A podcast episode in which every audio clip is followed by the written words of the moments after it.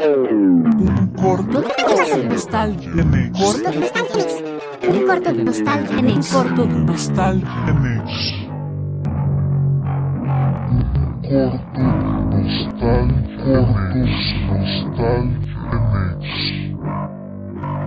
Un corto de nostalgia mix. ¿Qué hongo? ¿Qué? No, nada, ¿qué hongo digo? Hongo. ¿Qué hongo? ¿Qué hongo? ¿Qué hongo? ¿Qué ¿Qué hongo? ¿Qué hongo? ¿Qué hongo, ¿qué, loco? qué es esa ¿Qué? Protesta? El, el Tomás. Ya sé, ¿qué onda? ¿Qué puso? Fíjate que que está atorado en algún lado. está, he Ah. estado viendo que las, en los estados de Tomás y de otros compañeros ahí de, de la agencia donde trabaja Tomás. Ah, sí, sí saben dónde trabaja Tomás. Sí les No. dije. Mm, ¿de, de dónde lo conozco? Tomás trabaja para la Agencia Federal de Empleo. Oh. Él, él, él, Ah, este, ok. yo lo conocí, yo lo conocí aquí en Chihuahua. Este, cuando vinieron a, a- cuando estábamos contratando enfermeros, nosotros no lo hacemos, no sé si lo he platicado, pero nosotros no lo podemos hacer por nuestra cuenta. Nosotros como hospital, este, público, este, nosotros tenemos que alinearlos con el, el acuerdo que hace la Agencia Federal de Empleo en, en Alemania, que es una oficina federal, y el Servicio Nacional de Empleo de México. Mm, tienen convenio, entonces solamente podemos reclutar donde ellos se acuerden hacerlo. Entonces, mm, y en realidad es donde México nos, nos permita. Entonces, este, cuando hacemos reclutamientos, llega un equipito de, de la agencia federal. Normalmente está liderada por, por una compañera que se llama Nicole Plena, y ella es la, la encargada de, casi siempre es la que encabeza estos, estos este, eventos. Bueno, lo hacía antes otra compañera, pero ahora es ella. Y en una ocasión me tocó que, que Tomás estaba en el equipo y, y, y, y tuvimos, hicimos clic, Tomás y yo, por el gusto de música. Le- de hecho, le presenté Café Tacuba y, y Soda Stereo y Ah, es muy mucho le gusta, pues, porque, porque es melómano el cuate, es, Ah. pero así hard, hardcore melómano. Y de hecho, siempre que veo sus estados, siempre está en un concierto. Ajá. Eternamente está Mm, en un concierto de grupos o muy conocidos, pero muy viejitos. Ahí, ahí ves a, al cantante de, de este, ¿cómo se llama? The Cure, ya Mm. todo viejito, ya todo Ah, Pues fregado. ya es que dijo cuando, cuando nos acompañó a la a Blade Runner que, mm, que la música de Blade Runner era una de las cosas que más le impactó. Oye, hablando de Blade Runner, de- Blade Runner, perdón, este mm, me encantó el este, ¿qué día fue? El jueves fuimos a la presentación de un libro y lo voy a lo voy a poner como como este, ¿cómo se dice? Recomendación, pero nada más lo digo rápido. Eh, para finalizar la presentación del libro, el autor me- eh, mencionó la frase de Blade Runner, la de Roy Batty, el, el androide este, y se me hizo tan bonito. Dije yo, ay, ¿Y mira, las ojo". lágrimas se diluyen en la lluvia o qué? qué? Sí, exactamente, justo suave esa frase. Sí, es una frase este, maravillosa. Yo creo que es de las frases más geniales que alguien ha inventado para el cine. Es, es- ajá, o sea, son, son icónicas Sí. como, no sé, este, I'll be back o. Ándale, ajá. otra frase popular en otra Como película. lágrimas en la lluvia, es como lágrimas en la lluvia. Sí, no, pero lo- ahorita les, ahorita les comento, porque, eh, porque habla de, de un tema, ¿no? Entonces él hablaba de que, de que esperamos, esperaba él que, que toda, que todas las cosas que se van quedando en la cultura, a final de cuentas era una persona especialista en sociología y antropología. Por Entonces, cierto, eh, en la de Sueños Eléctricos, ¿sí vieron la, la referencia a Philip Dick que hace ahí en ay, la, esa en la no la vi, es que no he visto Ah, ¿tú la viste? No. ¿Tú sí la viste, Carlos? Pues sí, ¿verdad? Estabas ahí Sí, comentando. pero, pero, ¿cuál es la Cuando, referencia? cuando se van a dormir, cuando se van a dormir, supuestamente la computadora también duerme. Este, y de hecho sí duerme, porque si se acuerdan, eh, Windows tenía el botón de sleep antes. Ah, sí. Sí, pero se puede es-. Ajá, este, pero eh, eh, estábamos viendo, este, bueno, no estaba viendo yo la película, pero me acordé de Philip Dick porque me acordé que Blade Runner estaba basado en, en, en, esta, en la novela de Philip Dick. Philip Dick. Y, a- y cuando se duerme en la computadora, eh, hay unas ovejas así electrónicas brincando la cerca. Mm, sí, sí, sí, sí, Entonces dije, ah, esa, esa es el referencia directa de Philip sí. Dick. Qué bonito. Cuando los soña- androides sueñan con, con- con ovejas con eléctricas, ovejas pues precisamente es lo que estás viendo. en la- es el, el screensaver mientras dormía Edgar, ¿no? Entonces es- está. Tienes que verla, Marta, está, interesante. No, Yo, yo, yo, es lo que yo opino. A lo mejor hay películas que tú dices, ay, no, o sea, no, no, no me gusta, pero pues vela para que no te guste, no se vale decir me gusta la cebolla si no la has No, sí, probado. yo no, yo soy totalmente así en ese, Porque ese. a, a mí me, a mí, a, a mí se me hizo, yo no esperaba la, la, eh, este, ¿cómo se dice? Que Jorge no le gustara la película. Yo pensé que le Mm, iba a iba gustar, gustar. porque Ah. está bien palomerota esa película. A mí me gustan, palomera. fíjate que yo disfruto mucho las películas palomeras, ¿eh? O sea, la Ah, verdad. pues, se disfruta el cine en general, pero, pero a lo que voy yo es que eh, los argumentos que, que Jorge ha dado hasta ahorita eh, eh, se me hizo tan raro que ah, eh, porque lo que alegaba es que era el guion estaba escrito por un adolescente queriendo hablar como adulto. Y, y digo yo, pues muchas de las películas que hemos visto aquí no están escritas realmente por personas con, con mucha eh, carga filosófica, en realidad están bien simplonas. O sea, tú, tú, por ejemplo, tú ves el, el Pakuru Banzai, no, no es, no es un guion muy complicado, la verdad. No. O sea, yo, yo no veo la diferencia entre Buckaroo Banzai en cuanto a diálogos y en cuanto a, a- a- a historia, Ajá. este, compli- complicación o complejidad de historia entre Buckaroo Banzai y, y Sueños Eléctricos. O sea, están para mí igual de simplones, ¿sí? Simplemente Sí. Buckaroo Banzai está más loca. Es- y, y a lo mejor tiene actores que le gustan más a Jorge, pero para eh, eh, su queja fue los actores y el diálogo. Y para mí, lo que pasa es que no le gustaron los actores, o sea, se le Mm. hicieron bien X, eran descon- para él eran desconocidos, Desconocidos, entonces, sí. entonces, pero a mí es lo que me gustó de la película, que también no te Ajá. saturan con, con, con, con caras conocidas, porque eso, eso a veces distrae. Sí, distrae veces- porque dices tú, ¡ah! ¡ah! ¡ah! Y entonces O, dices, o, o no, o dices, o dices, es que no me lo imagino así, yo Ujú. yo me lo imagino de otra forma. Entonces, a veces con caras nuevas, este, por ejemplo, o sea, pues a mí se me hizo muy, se me hizo muy, este, uh, uh, eh, la, la, la mala actuación del personaje principal de, de, la película o del actor, creo que era una decisión consciente. A mí se me hace que él quería verse como una persona atrofiada socialmente, no, no podía hablar con las personas, o sea, él se ponía nervioso a hablar con personas, ¿sí? Él, él, él no, no, no tenía esa capacidad, lo, lo, lo, era, un godín, godines en, en el trabajo, o sea, no, no, no tenía personalidad, y creo que a propósito, él, él, él, él hizo esa, e- esa, esa decisión de actuar de esa forma. Igual ella también, su, su papel era ser metiche, era curiosa, era una persona este, que, que también no conocía más que su mundo de, de- del, del arte, ¿no? Entonces, y él, él representaba otra cosa diferente a lo que ella, a lo que ella era y lo que hacía. Entonces, claro, el gancho, y como dice Carlos, o sea, ahí estaba la mentira, ¿no? De que ella no se interesó por él, por, por, por quién era, sino por lo que hacía, porque ella pensaba que era músico. Eh, por supuesto que, que, que sí, o sea, eh, eh, es hipócrita al final. Yo sí estoy de acuerdo que el final es, es muy hipócrita de parte de ella y de parte de él. Pero de todos modos, creo yo que eran personajes eh, en, en el mundo yuppie eran perfectamente justificables en su forma de hablar y de, y, y de expresarse y de, y, y de desenvolverse, pero, pero bueno, o sea, te digo, no, no- yo, yo no sé, o sea, no me consta, pero no puedo decir que, que, sé lo que está pensando Jorge, pero sí, sí me extrañó su, su, su conclusión, ¿no?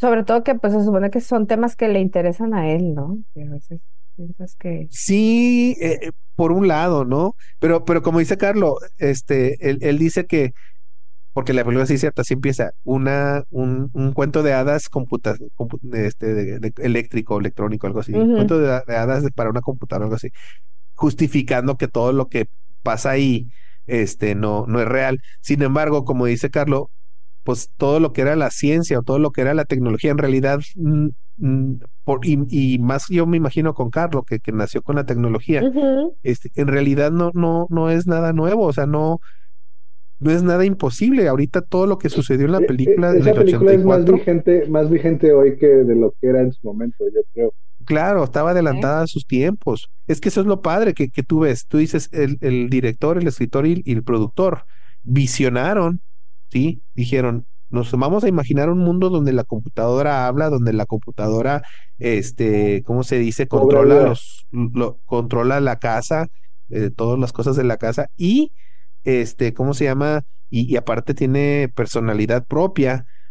Y, y, y quién iba a pensar que 30 años después, casi 40 años después, resulta que, que, que ya sí. existen computadoras con personalidad, ya existe este, estos aparatos inteligentes que te controlan la casa, el seguro de la casa, la cámara, tienes este, a Alexa, algunos... ajá. Sí, exactamente. O Alexa sea, tienes a Siri, Siri. Alexa, tienes todas estos, estas, este, mm, personas, Ay. casi, casi, ¿no?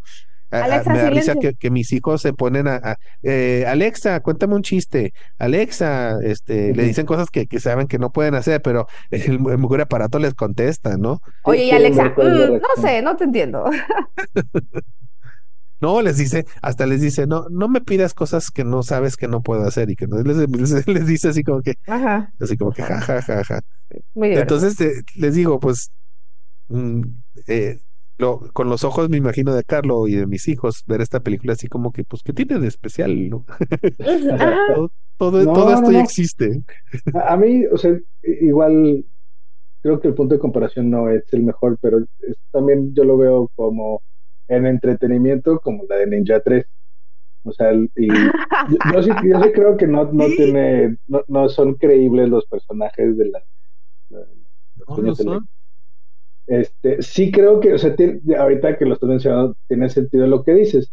Este, o sea, sí, era el personaje era con ese propósito de que tenía este handicap social, ¿cómo se dice? Tenía como, estaba, Es que mira, tenía no, no tenía somos problemas expertos, sociales. ah, este, ¿cómo se dice, Marta? No somos expertos en, en, en cómo es una persona con, ya lo hemos platicado de- del espectro. Neurodiversa.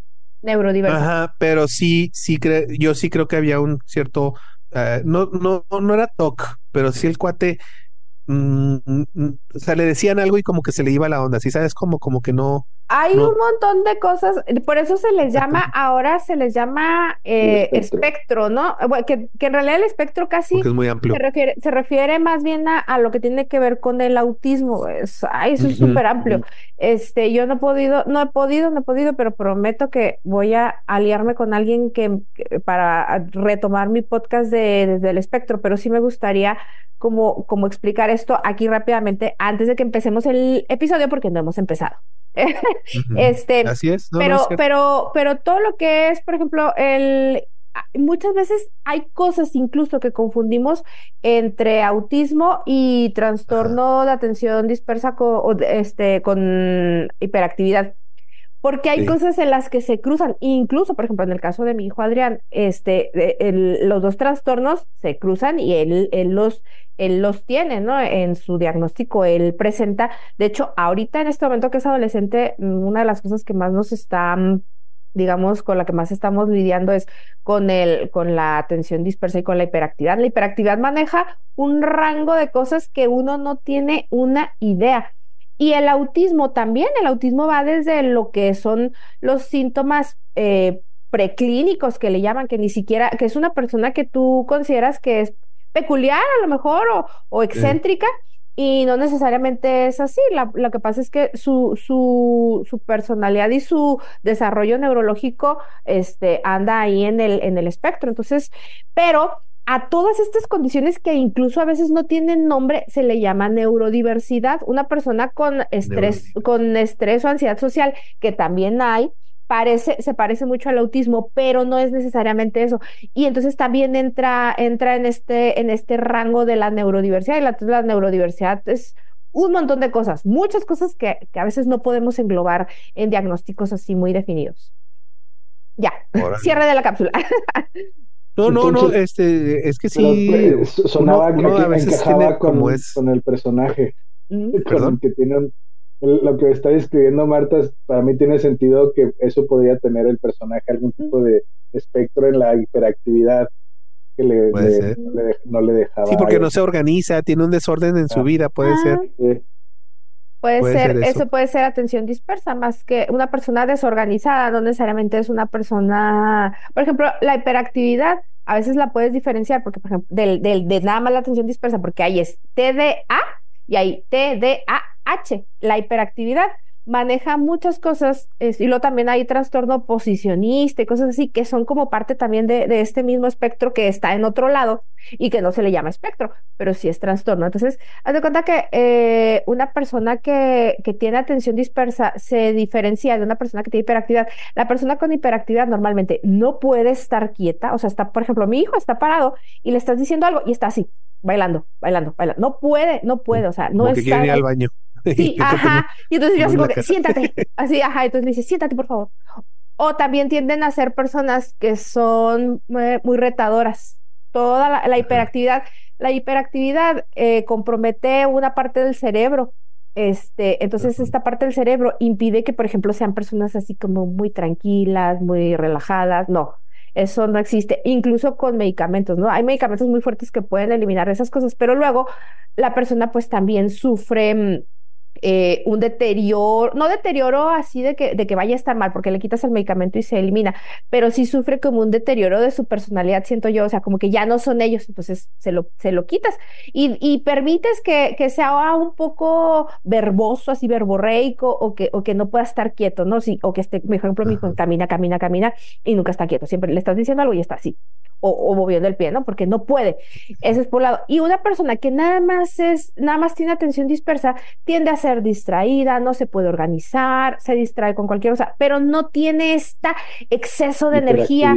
Exacto, exacto, no tiene este exceso de energía y tienden a ser menos rebeldes. Las personas con hiperactividad siempre son muy contestonas, muy rebeldes, este, inconformes, etcétera, etcétera, ¿no? Y a veces uno piensa, es que ¿por qué son así? O sea, si le estoy explicando las cosas no está en ellos, o sea, es una cuestión que tiene que ver con una parte del cerebro, creo que es la corteza prefrontal.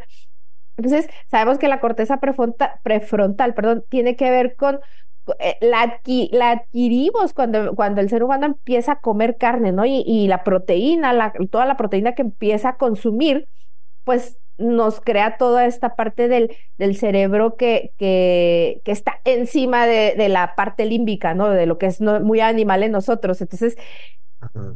a veces hay personas que la podemos controlar, hay personas que la podemos controlar menos y hay personas que no la podemos controlar. Entonces, las personas que no la pueden controlar y que no estén ellos, pues eh, tienen esta, esta hiperactividad. ¿no? Se puede manejar de muchas maneras y pues eso ya sería tema de otro, otro, de otro podcast. Sí, Sí, sí, es pero está una interesante. temática bastante amplia. Sí.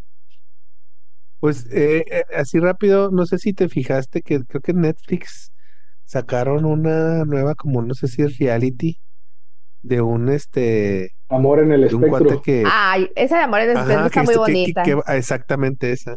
Sí, A véanla. lo mejor va a estar buena. Es muy la bonita. viste tú? Sí, sí, claro. Todo, No he visto toda, pero todo lo que tiene que ver con el espectro ya lo, sí, es muy bonita serie. Sí. Ok. Sí, es como reality, ¿no? Es, o sea, Sí, es un reality, ajá, son chicos de, que de verdad están en el espectro. Órale, Y los juntan y los graban teniendo cita. Sí, tenía citas, pero es muy interesante porque luego ahí te das cuenta de una cosa que yo les he comentado también a ustedes y que comento en todos lados. El espectro es tan amplio que, que realmente mm, tú ves a una persona en el espectro y ves a otra y no son iguales. O sea, hay cosas, cuando ya se te hace como el ojo clínico, te empiezas a dar cuenta que eh, cuáles son como las cosas que los caracterizan, pero son tan diferentes, entonces por eso se le, se le determina como espectro, ¿no? Porque ninguno es igual a otro, ninguno es igual a otro, entonces es muy bonito, la verdad es, bueno, no, no sé si bonita es la palabra, ah, porque sería como muy romántico decirlo así, más bien yo diría que es muy interesante. Mm. Sí, pues sí. Pues es que ahora sí que, pues según quien le toca, le toca vivir el, el- la experiencia, ¿no? Este, yo creo que tú más que nadie, este, te ha tocado lidiar con, con la- la- las, las dificultades, pero también te ha tocado ver los, los, ¿cómo se dice? Las virtudes Las de, de virtudes, sí. esta situación que eh, creo que para muchos a lo mejor, este, se nos dificulta ah, la concentración en algunas cosas o se nos dificulta este acumular o concentrar nuestros nuestras este atenciones. A lo mejor este tú ves el otro lado no este que, que se, se, se fortalecen muchas cosas que para nosotros nos cuesta mucho trabajo o desconocemos o no sé está interesante o sea está muy interesante y y pues eh, agradezco conocerte porque te- me, me abres ese, ese mundo eh, que, que sí desconoce uno. Un corto de Nostalgia. Nostalgenex es un podcast grabado por Producciones Broadcast con aplicación Zoom de manera remota en varios puntos geográficos del continente americano. Producción: Marta Cecilia Soto y Arnoldo Bautista. Coproducción: Jorge y Carlo Iván Bautista. Consultoría interna: Enrique Soto. Edición, diseño y mezcla de audio: Arnoldo Bautista. Diseño gráfico: Carlo Iván Bautista, Marta Soto y Arnoldo Bautista. Intro y outro musical compuesto por Arnoldo Bautista. Idea original, Mauricio Carreón, Julián Montes y Arnoldo Bautista. Relaciones públicas y administración de comunidades, Marta Cecilia te Soto. No olvides ponernos like y visita nuestras redes sociales. En Facebook e Instagram nos encuentras como Producciones Broadcast. En Spotify y Amazon Music nos encuentras como Nostalgenext.